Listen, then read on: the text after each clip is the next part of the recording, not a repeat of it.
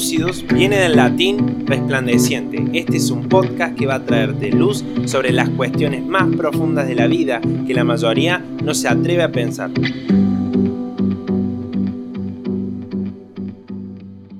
Buenas, mi nombre es Matías Peña. Estamos en un nuevo episodio de Lúcidos.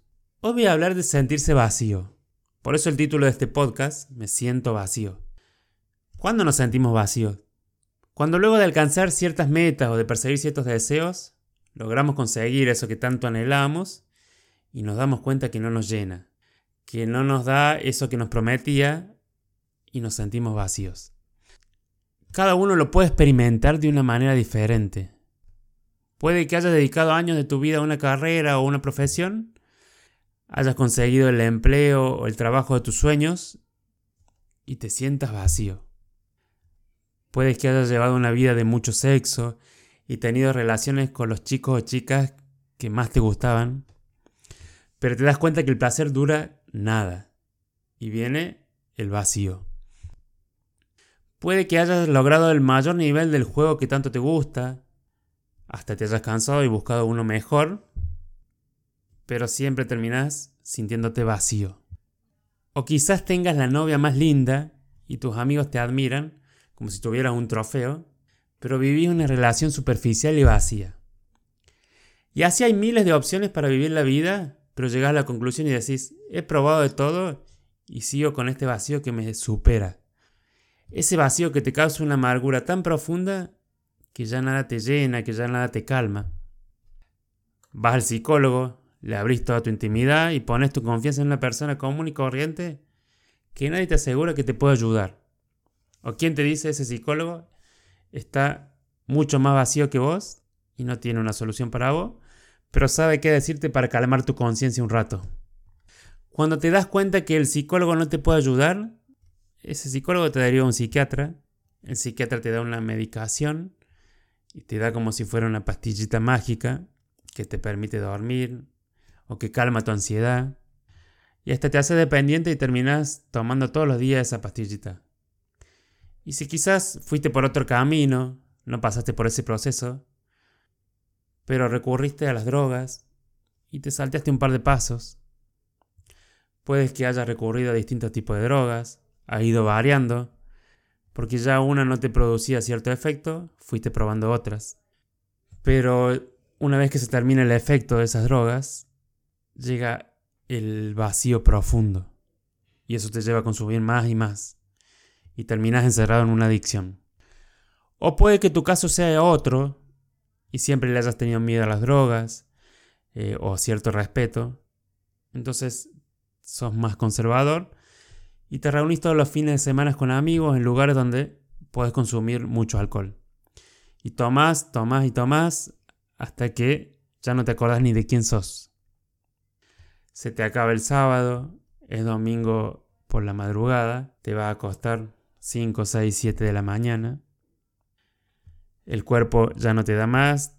Te levantas lo más tarde posible para recuperarte, porque la resaca es insoportable. Te levantas a las 3, 4 de la tarde. Comes lo primero que encontrás. Pero viene la siesta, viene la tarde. Y llega la angustia porque te encontrás con la realidad. Tuviste toda la semana trabajando, llenándote de actividades que te ocultaban esa realidad. Y pones tu esperanza en que se termine ese domingo, que se termine esa depresión de domingo, en que vas a volver a la rutina, que vas a volver al trabajo, a la facultad, al colegio. Y le vas a contar a tus compañeros que estuviste tomando todo lo que pudiste, que ni te acordabas de quién era. Y como eso tiene aceptación social, te vas a sentir realizado por un ratito. Y hasta te olvidas del vacío del domingo. Y tu vida sigue corriendo ese ciclo.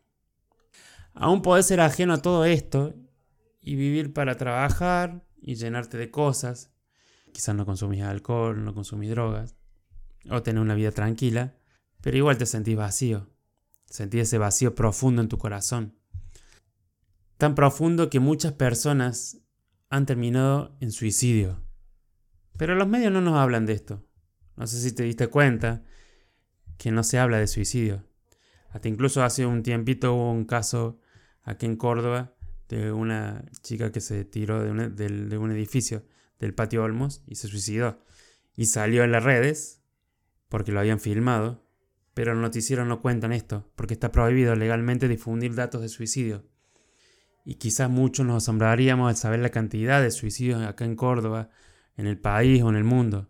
Las estadísticas son terribles y cada vez son más jóvenes. Entonces, si la vida consiste solamente en sentirse vacío y tratar de llenarnos con cosas ilusas que nunca nos terminan llenando, es triste, ¿no? Todo pierde sentido. ¿No te gustaría encontrar algo real o verdadero que te calme esa sed interna y que no te sientas más vacío? Algo que te haga ver la realidad con lucidez, sin ningún efecto, sin ningún alucinógeno que apague tu conciencia y que puedas mantenerte en paz. Algo que haga que no le tengas temor a la muerte, ni que sufras ataques de pánico, que permita ser libre de toda sustancia o cosa que bloquee tu realidad oscura. Y ese algo tiene que ser lo suficientemente grande y saciable para que el corazón se sienta lleno, saciado. Porque, por ejemplo, si tenemos mucho hambre físico y comemos solo una galletita de agua, nos va a calmar por dos minutos, pero después nos vamos a querer comer todo junto. Cuanto más el hambre del alma, el hambre del corazón. Entonces ese algo debería ser algo perfecto, que no nos defraude y que cumpla con todas las expectativas o con todo lo que nos promete. A lo único que me lleva a la punta de este embudo, de esa búsqueda, es a Dios. Por eso quiero contarte una historia de la Biblia, como lo he hecho en los episodios anteriores, que nos muestra una persona que estaba en esa situación puntual, esa situación de vacío profundo. Esta historia es la de la mujer samaritana, que la pueden leer en Juan, en la Biblia, en el capítulo 4, y empieza con Jesús, cansado de caminar mucho, Jesús se sienta junto a un pozo donde se sacaba agua. Este pozo estaba ubicado en Samaria, los judíos tenían cierto desprecio por la gente que vivía en Samaria, los samaritanos, tal que no tenían relación, ni siquiera hablaban entre ellos, y mucho menos si eran mujeres. Mientras Jesús estaba sentado al lado del pozo, vino una mujer samaritana, o sea, el combo perfecto para sentir desprecio, una mujer samaritana. Esta mujer viene a sacar agua del pozo. Jesús le pide que le dé agua para tomar, lo cual para esta mujer debe haber sido choqueante, porque no había relación entre ellos, ni se hablaban. Era un desprecio que existía ahí entre esos dos pueblos. Y le dice a Jesús, ¿cómo vos siendo judío me pedís a mí que soy mujer y samaritana que te dé agua? Pensemos por un momento que Jesús, por más que podría parecer un nombre común, era Dios. Ella no sabía esto. Jesús le dice, si supieras quién te está pidiendo agua, vos me pedirías agua a mí y yo te daría agua de vida. La mujer sin entender que Jesús le estaba hablando metafóricamente, Jesús le dice, cualquiera que tome de esta agua que yo le doy, Jesús le dice, cualquiera que tome de esta agua, de, este pozo, volverá a tener sed. Pero el que tome del agua que yo le doy, no va a tener sed nunca más. Y aún el agua que yo le voy a dar va a brotar para vida eterna en el que la tome. Ella le dice instantáneamente, dame esa agua, porque no quiero tener más sed ella seguía sin entender. Pero Jesús conocía cada detalle de su vida y aún sus pensamientos más profundos. Tal es así que Jesús le dice, llama a tu marido. ella responde, no tengo marido. Jesús le dice, estás diciendo la verdad, porque has tenido cinco maridos y el que ahora tenés no es tu marido. Ella se sorprendió de cómo siendo un desconocido conocía las profundidades y detalles de su vida. Y ya sé, le dijo, eres Eres un profeta, por eso conoces tanto de mi vida. La charla siguió entre ellos y la mujer le terminó hablando de la promesa del Mesías. Jesús le termina confesando que él era el Mesías, que era el Cristo prometido. Ella sorprendida y con todo esto que había vivido, va a la ciudad donde era y le cuenta a todos que había conocido al Mesías y lo había comprobado por, por cómo él conocía su vida. Esta mujer había estado con muchos hombres, había intentado saciarse con hombres, ese vacío que sentía, había probado una otra vez, tal es así que se había casado con cinco, y con el que estaba ahora ni siquiera era su marido, pero aún seguía sintiendo ese vacío. Jesús aparece en el momento justo, y le habla directamente a su corazón y le dice, yo puedo saciar ese vacío y hacer que no tengas sed jamás, hacer que no tengas ese hambre, esa sed insaciable. Yo te la puedo saciar. Básicamente le dice soy Dios, no soy ni una cosa ni una persona mortal que te puede defraudar o que no te puede llenar. Por más que no te defraude, no te puede llenar. Esta es la solución, a vos personalmente te hablo, esta es la solución a tu vacío. Y es lo suficientemente grande para llenarte.